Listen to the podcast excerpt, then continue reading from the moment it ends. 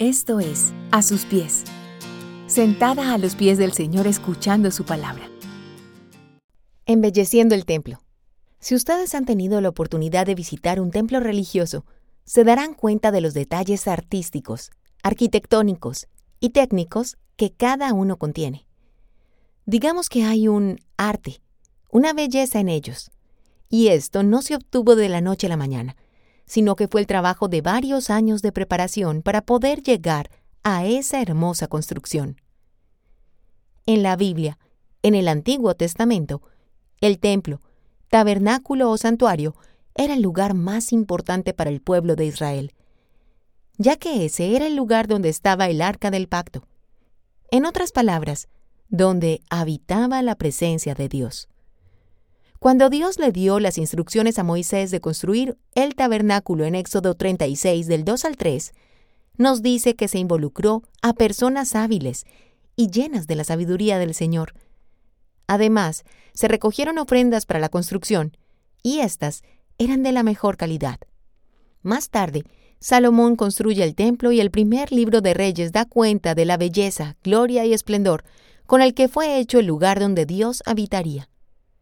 Lo anterior nos deja ver el anhelo de Dios por el cuidado que ha de tenerse con el lugar donde Él habita. Ya en el Nuevo Testamento se nos empieza a hablar de que la morada de Dios ya no es un templo físico o material, sino que los creyentes somos el templo de Dios. Así lo afirma el apóstol Pablo en 1 Corintios 3:16. ¿No saben que ustedes son templo de Dios y que el Espíritu de Dios habita en ustedes? Pero entonces, ¿Nos está hablando de la apariencia de ese templo? A lo largo de la historia las mujeres han empleado un sinnúmero de procesos o procedimientos estéticos para mantenerse bellas externamente. Sin embargo, hoy en día vemos que el deseo de verse bien se ha elevado al punto de hacer uso de procedimientos quirúrgicos para corregir aquello que nos parece imperfecto. Esta búsqueda de la belleza externa está llevando a algunas mujeres a desórdenes alimenticios, a problemas de depresión, y aún a pensamientos suicidas por el deseo de querer ser aceptadas. Por el afán del externo estamos perdiendo de vista lo realmente importante. Y quiero que pienses, ¿realmente vale la pena cultivar este tipo de belleza? ¿Esta belleza perdura? Querida mujer y amiga, la invitación es la que nos dice la palabra de Dios en 1 de Pedro 3 del 3 al 4. Es la siguiente: que la belleza de ustedes no sea la externa, que consiste en adornos tales como peinados ostentosos, joyas de oro y vestidos lujosos. Que su belleza sea más bien la incorruptible, la que procede de lo íntimo del corazón y consiste en un espíritu suave y apacible. Esta sí que tiene mucho valor delante de Dios. Si has recibido a Cristo, ahora, por el Espíritu, eres un templo donde Dios habita.